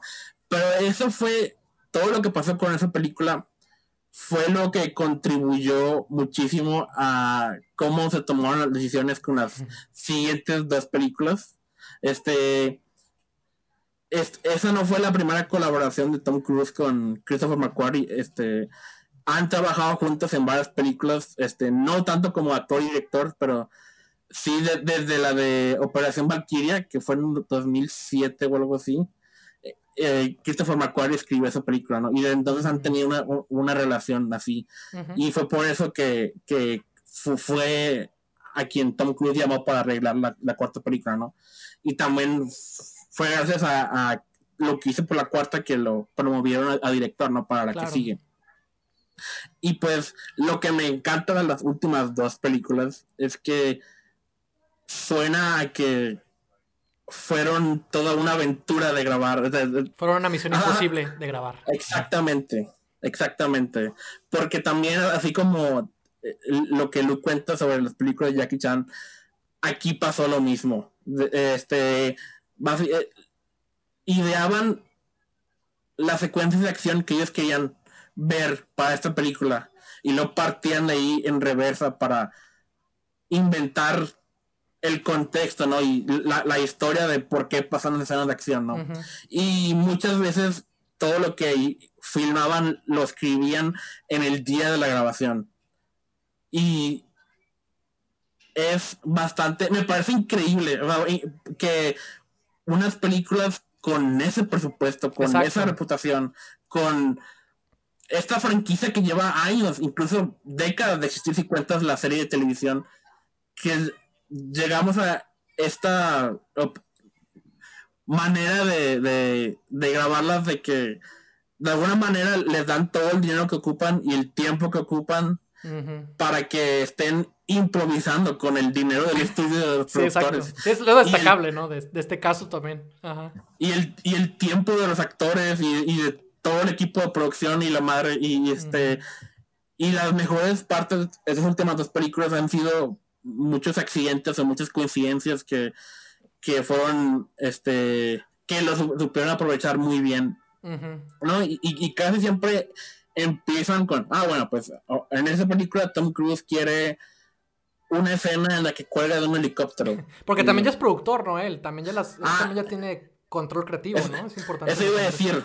Eso era otra cosa que quería mencionar que también tiene que ver con lo que habíamos dicho, ¿no? Así como David Lynch, Tom Cruise es productor de Misión Imposible 3, creo. Este, entonces él, tiene muchísimo más control de que tenía cuando comenzó esta franquicia. Claro. Y sobre todo ahorita que es más responsable que nunca sobre estas películas, ¿no? Y, y ahora pone su vida en riesgo literalmente para estas películas. Entonces, él es tiene la mitad del poder junto con, eh, con Christopher McQuarrie, ¿no? Entonces, ah, bueno, en esta película Tom Cruise quiere colgar de un helicóptero. Ok, este, ¿qué país nos dejaría grabar una secuencia de acción con un helicóptero? Y, ah, ok, nomás Nueva Zelanda, es legal hacer una, escena así con helicópteros reales. Ok, ¿qué puede pasar en Nueva Zelanda? Mm, pues Nueva Zelanda ahorita no tiene ningún conflicto político o algo así. Ok, ¿a qué país se parece Nueva Zelanda? Ah, Kashmir. Y, y ahí sí están pasando cosas ahorita. Ah, ok, entonces ¿Por qué ya lo vamos a ir a, Kashmir? Ah, bueno, pues están persiguiendo a, este al villano, ¿no? Que quiere detonar una bomba en una aldea. Este, ah, ok, entonces hay que construir la aldea. Y luego pensamos en la, escena que va a pasar en la aldea. Este, ok, ya tenemos una aldea, ya, ya tenemos este, hay un país que nos deja grabar ahí. O sea, ¿cómo chingados llegamos ahí? Y, y, y cómo rayos lo conectamos con la, la, otra escena que tiene Tom Cruise de, de caer en picada desde un avión, un salto de Halo con Henry Cavill, ¿no? Y, de alguna manera sacan la producción adelante y todo el set de la aldea, hablando de esta secuencia de acción, este, fue construido y luego a tres días de grabar en él, escribieron el guion de esa, secuencia de acción. Ajá lo único que, tenían es que sabían que iban a ocupar una aldea y luego iban a inventar por qué. Claro. Y lo construyeron en ese lugar porque querían una toma de Michelle este, Monaghan, que interpretó a la ex esposa de, Ethan Hunt, parada en un lugar. Entonces encontraron un lugar en la que ella se veía muy bien con el sol atrás de ella. Entonces vamos a construir la aldea enfrente de ella. Y luego ya inventamos qué pedo. Y lo, ah, y luego ya, cuando a tres días de grabar, ok, este, para este punto en la trama están buscando unas bombas, entonces em, empiezan a hacer un scouting en su propio set que construyeron, en donde estaría chido esconder las bombas para que en la trama las esté buscando Simon Peck, no, porque aparte tienen que dividir sí, exactamente. misiones de cada personaje. Exactamente. y así, es, este, en otra parte de la misma película están en un este Tom Cruise está en un auto y el personaje Rebecca Ferguson lo, está persiguiendo. Y este ocupan una escena en la que los dos conversan.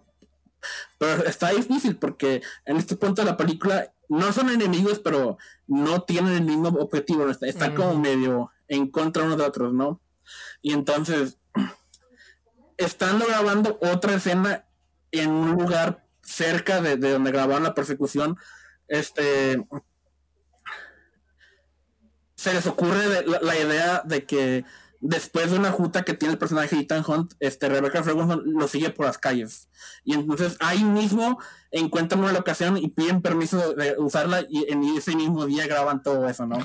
y y la, la suerte fue, o sea, la, la manera en que encontraron la locación para la escena en la que eh, Tom Cruise y Rebecca Ferguson conversan es que ese mismo día es, tanto Tom Cruise como Rebecca Ferguson pudieron elegir el vestuario de sus personajes y coincidentemente los dos escogieron algo con verde este, Tom Cruise un saco verde y Rebecca Ferguson algo, no me acuerdo qué tenía de verde ella también.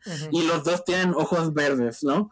Y entonces el director se acuerda que durante la escena de la persecución que ya habían grabado, pasaron por un parque con unos chingones árboles súper altos y, y hacen como una fila en la que los árboles quedan un túnel, ¿no? Y, ah, ok, esos árboles verdes combinan con el vestuario verde y los ojos verdes de Tom Cruise y Rebecca Ferguson. Vamos a pedir permiso de ese lugar y la grabamos también hoy mismo. Y eso fue lo que hicieron. Y así, de alguna manera, encuentran la manera de conectar todo. Y luego tuvieron suerte, pero a la vez no, porque Tom Cruise rompió un tobillo en medio de la producción. Y se supone que la escena que grabaron el día que se rompió el tobillo de ahí tenían que partir a Londres para grabar este en tres días después y no tenían ni madre del guion de que iban a grabar ese día. Entonces, el hecho de que Tom Cruise se rompiera el tobillo les dio tiempo de, de escribir lo que iba a pasar en, en, las escenas de ah, Londres. Y el hecho de que Tom Cruise se rompiera el tobillo cuando lo hizo cambió completamente la trama de toda la película. Porque la trama de toda la película antes de que Tom Cruise se rompiera el tobillo era de que Tom Cruise iba a... La película empezaba igual y llegaba un punto en el baño en la que Tom Cruise tenía que asumir la identidad de otra persona llamada John Lark para reunirse con los malos. Y la trama original era de que a partir de ese momento Tom Cruise iba a seguir convenciendo a los malos de que él era John Lark y para seguir manteniendo su fachada de villano Tom Cruise, bueno, Ethan Hunt iba a tener que seguir haciendo su papel de villano, iba, iba a cometer atrocidades y iba a ir adentrándose un camino cada vez más oscuro. Y era el papel de encubierto de Ethan Hunt consumiendo lo que es y como que iba a estar iba a ser una película mucho más oscura en la que Ethan Hunt iba a ser no tan el bueno de la película, sino iba a estar mucho más en, como un antihéroe. Sí. Y luego Tom Cruise se rompió el tobillo y, las semanas en las que estuvo incapacitado editaron lo que llevaban de la película y vieron el material y todo y se dieron cuenta de que a como estaban haciendo la película hasta ese momento no estaban como que ya viendo las escenas, lo que ellos, en, palabras del director Christopher McQuarrie, lo que ellos consideraban importante en cada escena, no sentía tan importante como otros elementos que fueron también improvisados en el día. Y como que de algún modo la película no se estaba encaminando tan orgánicamente a esa trama. Entonces, en las seis semanas en las que Tom Cruise estuvo incapacitado, reescribieron, no, ni siquiera había guion, sino volvieron a, pensar en qué sería más o menos la trama de la película. Y pues todo eso es bastante fascinante para mí. Y es, claro. Y, me sorprende que, o sea, las dos películas últimas en Imposible han estado chingonas. Creo que son las mejores hasta ahora, en mi opinión y son las más experimentales también. y, y, pues estaba viendo, este, recién que se había estrenado la última película, estaba viendo una entrevista con Christopher McQuarrie y, y pues el, el, entrevistador que también estaba fascinado con la idea de que, de, que estas películas habían sido tan improvisadas como lo fueron, le preguntó a, a, a Christopher McQuarrie que qué entonces es lo que él sacaría de esa experiencia, ¿no? ¿Qué es lo que él siente que aprendió en estas dos películas que pasaría a su siguiente proyecto? Y la respuesta de él fue que tener este, la trama aún menos planeada para la siguiente. Entonces, al momento de estar grabando este podcast, están en producción las dos siguientes de Misión Imposible. Dos películas grabadas al mismo tiempo. Y ahora sí, no sé cómo un proceso así soporta dos películas al mismo tiempo, pero estoy muy ansioso por ver lo, que sea que voy a soltar. Oye, Víctor, pero como quiera, o sea, para grabar ese tipo de películas, como quiera, tiene que grabar todo lo que va a pasar en una locación, ¿no? O sea, es de que estamos aquí, todo lo que es aquí se graba, ¿no? O sea, no nos podemos ir a otra parte, pues porque sería, pues por costos de producción, no sé qué tan conveniente sea, o menos que tengan todo el presupuesto del mundo, ¿no? Digo, no sé. Eso es lo raro, o sea, es, este, Christopher McQuarrie dice que se niega a escribir la secuencia que va en una locación antes de que eh, el, equipo de scouting o los diseñadores de producciones aseguren una locación ya y luego él ya a partir de estar en la locación escribe qué rayos va a pasar en, esa parte. Y pues sí, o sea, es, un riesgo este que sí les ha costado unas cuatro veces sobre en la 4, por ejemplo, si tuvieron que hacer muchos reshoots, aún después de, de, terminar de la manera en la que terminaron, este, tuvieron que, este, ya no aseguraron las mismas locaciones, entonces tuvieron que hacer muchos trucos de cámara y muchas otras mm. maneras de, es que si eso me refiero. el, el, nuevo material con lo que ya habían grabado antes. Claro. No, y también porque... Pero, ajá. Porque, por ejemplo, ¿la graban cronológicamente o cómo la graban? Porque, por ejemplo, no, puedes grabar, o sea, ¿cómo grabas el final si no sabes cuál va a ser el final? O sea, ¿sabes? O sea, ese es mi punto, de que cómo vas planeando eso, de que, por eso digo, de que, pues, si van a una locación tienen que grabar todo lo que es ahí, porque si no tienen que regresar y es, o sea, ¿cómo es, cómo es ese, cómo maniobras todo eso? Otra entrevista que yo vi con Christopher McQuarrie, este, sobre lo que este, que, fue una entrevista en el set de la persecución de, en París, de la última de Misión Imposible. Este, también le preguntaron lo mismo de que qué harías si algo sale mal en esta ocasión, si ya no lo, este, si no grabaste todo lo que, lo que querías. y la respuesta de él fue, pues ya no usamos esta escena y nadie sabrá que grabamos algo aquí ah, y nos inventamos otra cosa. Claro, sí, también, también ese era mi punto de que, o sea, no todo lo que hacen seguramente sale en la película. Exactamente, sí, claro. E, el poder del dinero. Pues claro. No, y, y no, y porque también, o sea, uno, uno, uno, o sea, también destacamos mucho lo del guion porque son gente que trabaja con super presupuestos, ¿no? Y que Víctor cuente, por ejemplo, este ejemplo, ¿no? Que también, digo, aplica con Jackie Chan, ¿no? O sea, son películas muy exitosas y, y, muy caras, ¿no? Supongo, ¿no? Este... Y es como que dicen, no, pues, o sea, están usando el dinero porque tienen todo planeado, ¿no? Y no, pero pues justamente porque el reto es ese y porque, la peli y porque están pensadas de esa manera y también porque ya han llegado a un punto en el que ese método de trabajo funciona, ¿no? O sea, es redituable, tiene sus riesgos, como... O sea, si por sí yo pienso que debe ser muy difícil trabajar una película con mucho presupuesto, con guion, o sea, sin guion, se hace como un reto todavía muchísimo más este, abismal, ¿no? Mucho más intenso. Este, pero también pienso, pues, le están pagando un gran dinero, o sea, si, si alguien para que trabaje, para que se, tenga que se la tenga que apelar, son ellos, ¿no? sí, sí, definitivamente. Y digo, y algo que hay que destacar, por ejemplo, en todos los casos que hemos mencionado, es que, o sea, son personas que ya tienen profesión, o sea, vaya, han hecho profesión con, lo que hacen, o sea, no, no, no son personas improvisadas en, esto de, hacer cine. Entonces, eh, podríamos decir o argumentar que pues hacen uso de, sus instintos, pero pues bueno, esos instintos provienen de su formación y de sus años de experiencia. Entonces, por ejemplo, eh, eh, el ejemplo que comentó Víctor, por ejemplo, de, esta cuestión del verde, de tanto del personaje de Rebecca Ferguson y de eh, Tom Cruise y luego el rollo de los árboles y toda esa cuestión, pues habla de alguien que pues está, o sea, e, está consciente de lo que ha pasado y de lo que han estado grabando. Exactamente. Eh, esto, esto es un área, esto es algo que podemos aprovechar. Sí, me imagino que es algo similar, por ejemplo, con David Lynch, por, al momento de, estar. Claro. Este. Pues, por ejemplo, el, ejemplo que tú estás eh, brindando, Sergio, de bueno, cómo diriges a tus actores cuando no hay a lo mejor una cohesión eh, claro, o a lo mejor ni siquiera hay una, una, una, un argumento claro, ¿no? Para lo que está pasando. Pero bueno, pues es este.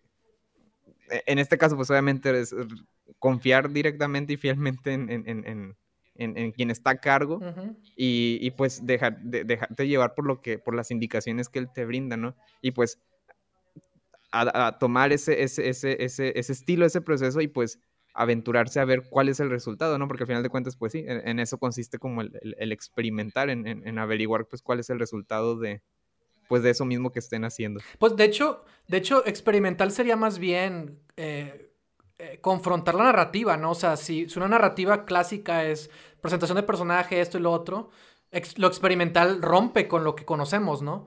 E, es más bien el, eh, experimentar, ¿no? O sea, el, tomar riesgos, ¿no? El, ver qué diablos va a pasar, ¿no? Porque, porque existe un género por su propia cuenta que es el cine experimental que busca otras cosas, ¿no? Y que justamente De, eso, de eso se nutre.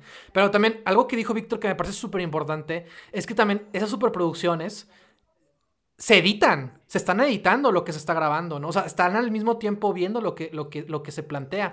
Y por ejemplo, yo, pensé, yo pienso ahorita que en el caso del, cine documental también es muy parecido, porque muchas veces uno se arranca eh, siguiendo situaciones, ideas, personajes, un, un, esquema de trabajo así de un outline, ¿no? O sea, una escaleta, una idea, o en mi caso, yo sí escribo un guion. Hay gente que sí escribe guiones, pero aún así son guiones que quién sabe qué tanto se va a respetar, quién sabe qué tanto vas a lograr de eso.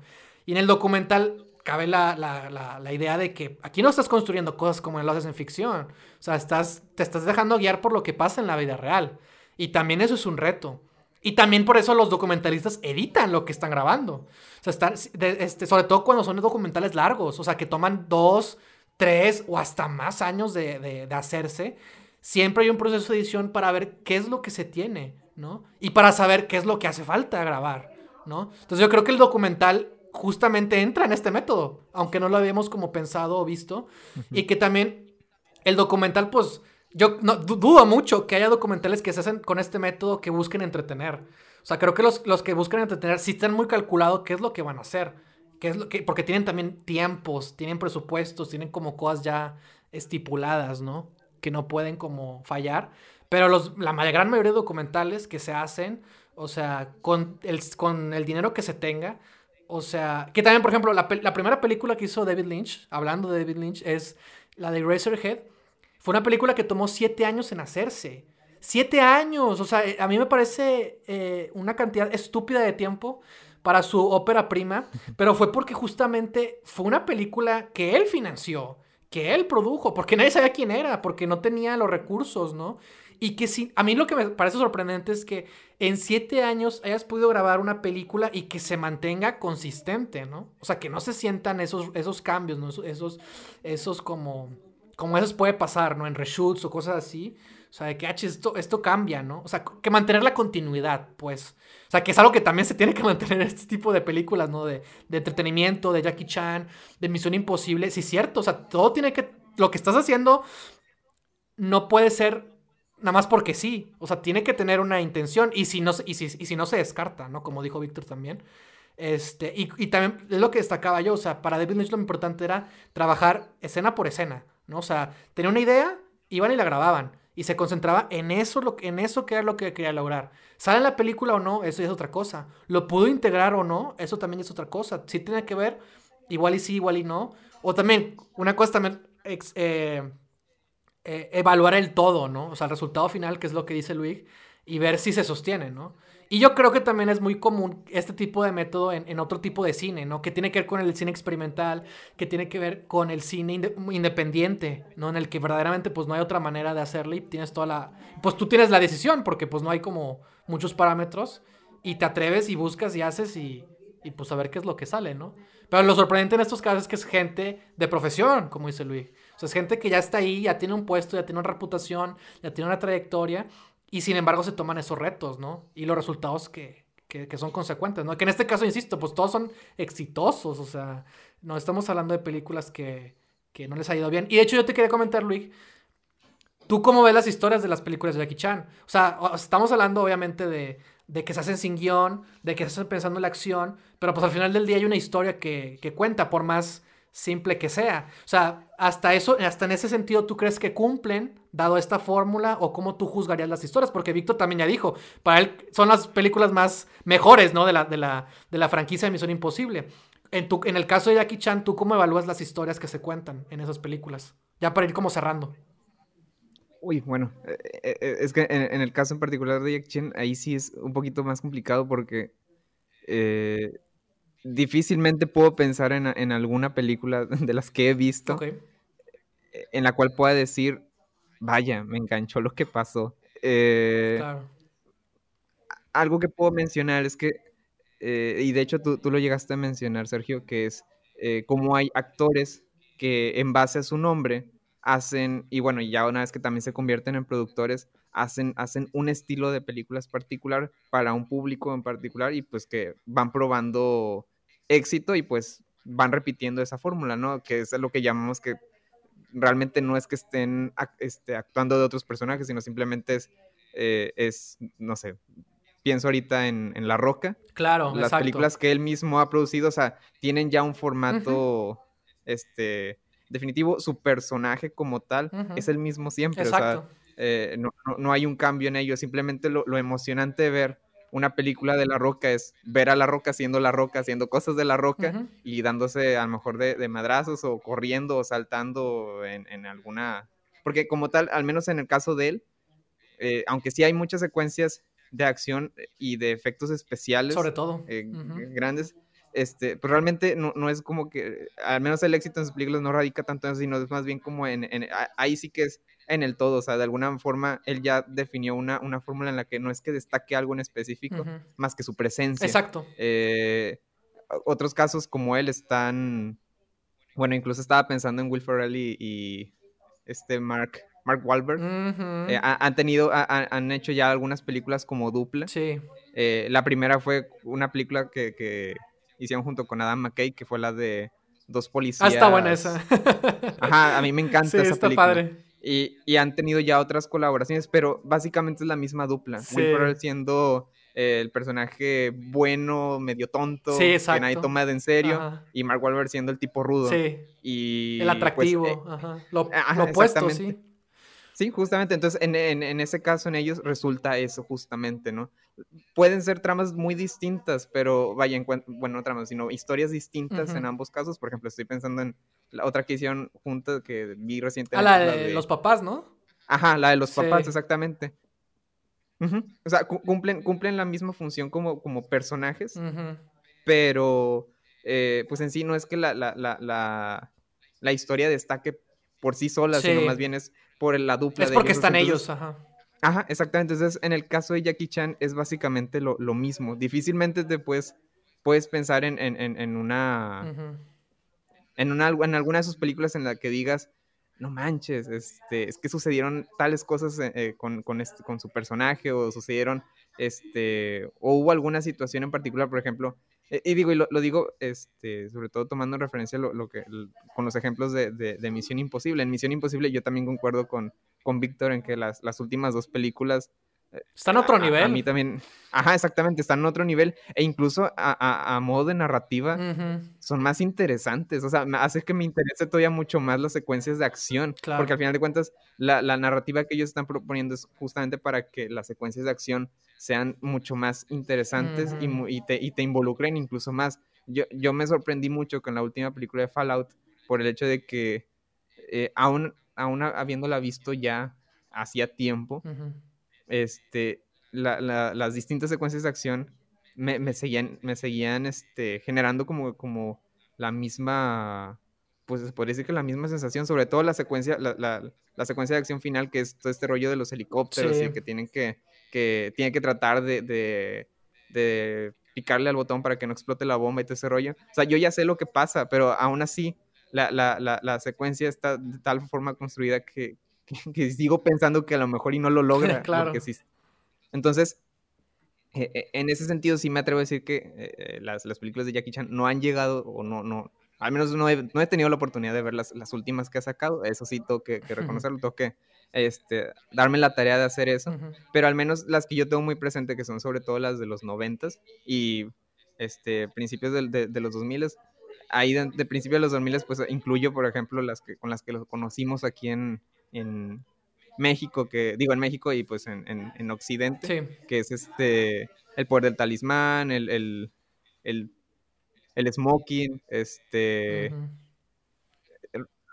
una pareja explosiva, Shanghai Kid, eh, por ejemplo, en todas esas realmente son películas de dupla, o sea, Sí. este, y, y, y en lo que, y pues justamente lo que destaca en ellas, pues es, es justamente la, la dupla como tal, no tanto la, la, Ujú. la situación que están pasando. Y las películas de, que, que he visto de, de allá de, de, pues chinas y que se han exportado para acá y que normalmente pasaban mucho en el Canal 5, como la de Super, Super Policía, que es la que tengo muy presente.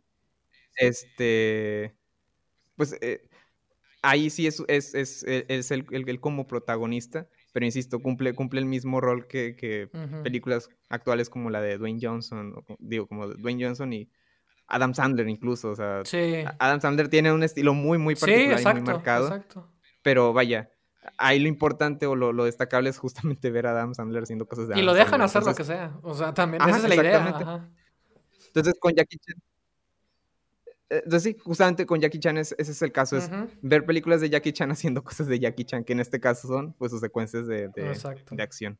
Y con Jackie Chan es más que la trama, es eh, cuál es el gancho de esa película en particular. De que, ah, en esta es un policía, o ah, en esta es un bombero. Está huyendo de, la autoridad. O, ah, secuestraron a su hija. Ándale, sí, ándale, sí. Y, y, también es el gancho de, Ese gancho funciona en la escena de acción de, ah, en esta secuencia él está ebrio y pelea ebrio y está con madre. Y, ah, que en, esta pelea él está desnudo y tiene que pelear y al mismo tiempo cubrirse todas sus partes. y, claro, sí, claro. Y eso, es lo que te mantiene interesado. Este, más que la, historia es el, es el momento momento. Y lo que tienen en común los, todos los cineastas que hemos estado discutiendo es que aunque todo es improvisado, aunque todo casi nunca es planeado así, lo que tienen en común es que, así como dijo Luis, son de profesión y, saben cómo funciona una película. O sea, la razón por la cual la, secuencia del helicóptero de Misión Imposible funciona así como funciona, es que sabían en qué parte de la película iba a ser secuencia y, en qué, y qué es lo que tenía que pasar para que la película pudiera continuar y para que tuviera sentido con lo que ya habían grabado. Este, ¿cuál es el objetivo de la escena? No, en cuanto al McGuffin, sino a qué es, en qué estado tiene que ¿Qué el público en ese momento. Sí, exacto. Y es lo mismo con David Lynch, y es lo mismo con Jackie Chan.